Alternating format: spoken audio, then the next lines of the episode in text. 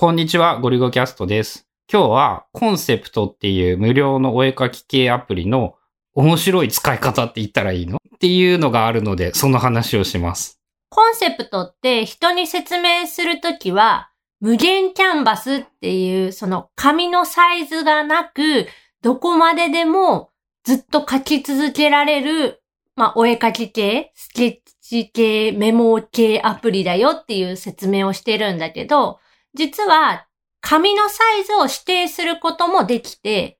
A4 サイズとか、ウェブ用の画像サイズとか好きなサイズ設定ができて、最近ツイッターでシェアしてた AirPods Pro の1枚で見るまとめみたいなイラストは、このコンセプトアプリを使って書いてたんだけど、その書き方っていうか、まず AirPods Pro どういう機能があるのかとか、新しくなったこととかを全部こう、公式の Apple のページからメモして手でメモるんや、そこは。で、そのメモの取る場所っていうのが、コンセプトアプリの枠外っていう用紙サイズを設定した後に、その用紙の外側にもエリアとして書ける。自由に絵とかが書ける。そこが無限キャンバスになっているの、それもまた。多分あんまちゃんと考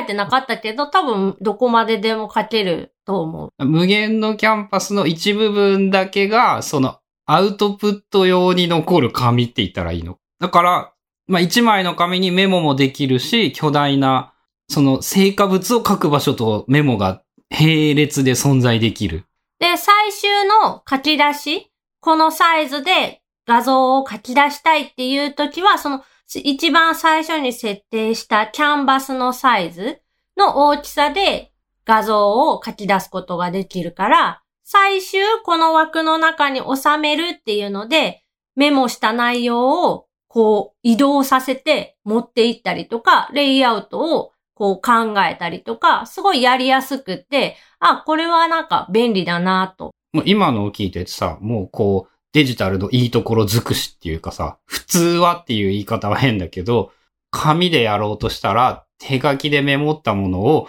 もう一回成果物にはトレースしないといかんのだよね。が、なんか、あらかじめメモるときに綺麗な文字でメモっておけば、動かして拡大縮小してうまいことレイアウトしてやれば、だいたい配置が完成。コンセプトっていうアプリは、ベクター系のアプリになっていて、書いた線が後から編集ができる。はい、なんとなく、そういうことね。パスの編集みたいなあのイラストレーターでいうアンカーポイントとかハンドルが出てくるパスの編集はできないんだけど、違うんだ、それは。ナッジツールっていうそのツールを使うと、ビヨビヨンってこう動かせるって 喋っても絶対わからんやつやけど、ビヨビヨンって動かせるっていうことは理解した？わ。で、後から線の太さを変えたり、色を変えたり、ペンの種類を変えたりすることも簡単にできる。あ、それはすごいね。太さも変えれてとかで全部統一したりとか、まあいろいろやれるのか。だから、メモ書きから、その聖書に修正するのもすごく簡単にできるので、なんかね、自分でやってて、初めてまあコンセプトを使って、ああいうイラストを描いてみたんだけど、すごくやりやすかった。その素早く、やっぱある程度早めに成果物としてあげるっていう、なんかこう、作り込んで作り込んでっていうよりはその一個前のプロトタイプぐらいに向いている。別にそういうわけでもない。別に作り込んで完成形を作ることももちろんできると思うし、今までこういう一枚イラストって、プロクリエイトっていうお絵描きアプリを使ってたんだけど、あれはビットマップ形式で、後からそのパスを編集みたいな線の太さを変えるとか、色は変えれるんだけど、ブラシの種類を変えるっていうのができなかった。でもコンセプトならそれができるよっていうので、え、ぶっちゃけた話でさ、春菜が、例えば今普段ツイッターに最近上げている、こう一枚の絵で、こういうことできるよってまとめる系は、コンセプトの方が良さげ？タッチとか、その、絵の種類にもよるんだけど、今、今回あげた AirPods Pro みたいな、ああいうイラストならコンセプトの方が、多分そういうのに今後もそっち系を上げるときにはそれを使うと思われる。自分でもし使うとしたら、それを使うと。プロクリエイトはもっとこう絵を描くっていうのに用途はやっぱむ一番向いているって言えるかな？お絵描きのその色を塗りたいとか、表現をしたい場合は、今で言うとプロクリエイトかアドビフレスコがおすすで、もうちょっと説明っていう言い方をしたらあれなんだけど、まあそういうことの場合はコンセプトがすごかった。で、レイヤーも使えるんだっけ？レイヤーは有料機能なんだっけ？えっと、無料の場合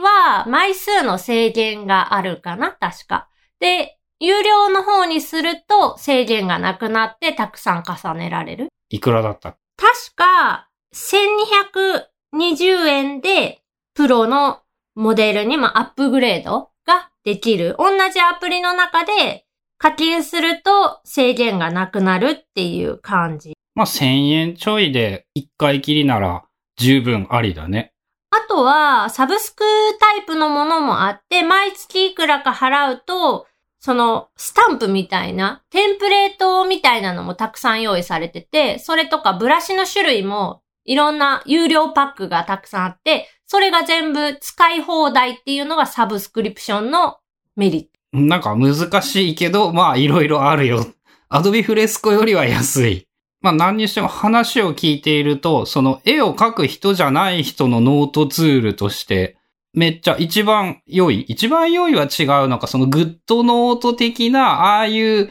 ノートアプリではなくって、な、何、何ツールっていう言い方をする？それがすっごく難しくって、一応テキストツールっていうのも存在はするんだけど、めちゃくちゃ入力がしにくくって扱いがしづらいので、基本はもう手書きのメモしかできないって思った方がいい。ただ、メモに関しても、その、手書きで書こうと思ったら何でも書けるやん。だからメモツールとも言えるし、お絵描き系ツールとも言えるし、すごい微妙な立ち位置のアプリ。なんかそのノートをたくさん作って貯めていくっていう方向っていうよりは一個のものを広げていくとか、深掘りしていくとか、そういう用途だよね。その蓄積ではない。ページの概念っていうのがないから、その GoodNotes5 とか Notability みたいに1ページ目、2ページ目、3ページ目っていうような PDF で作ったノートとか書類を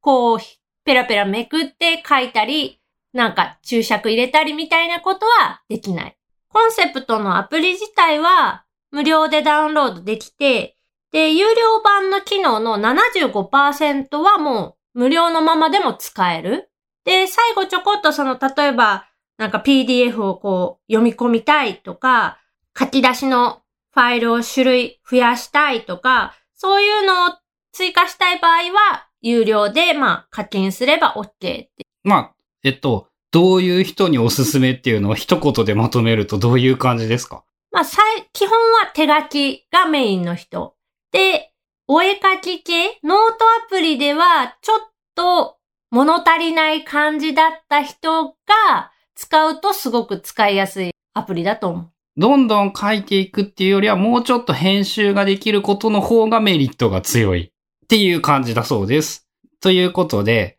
コンセプトっていう、まあ、一言では言いづらい、新しい感覚って言えばいいのかな？のノートアプリの紹介でした。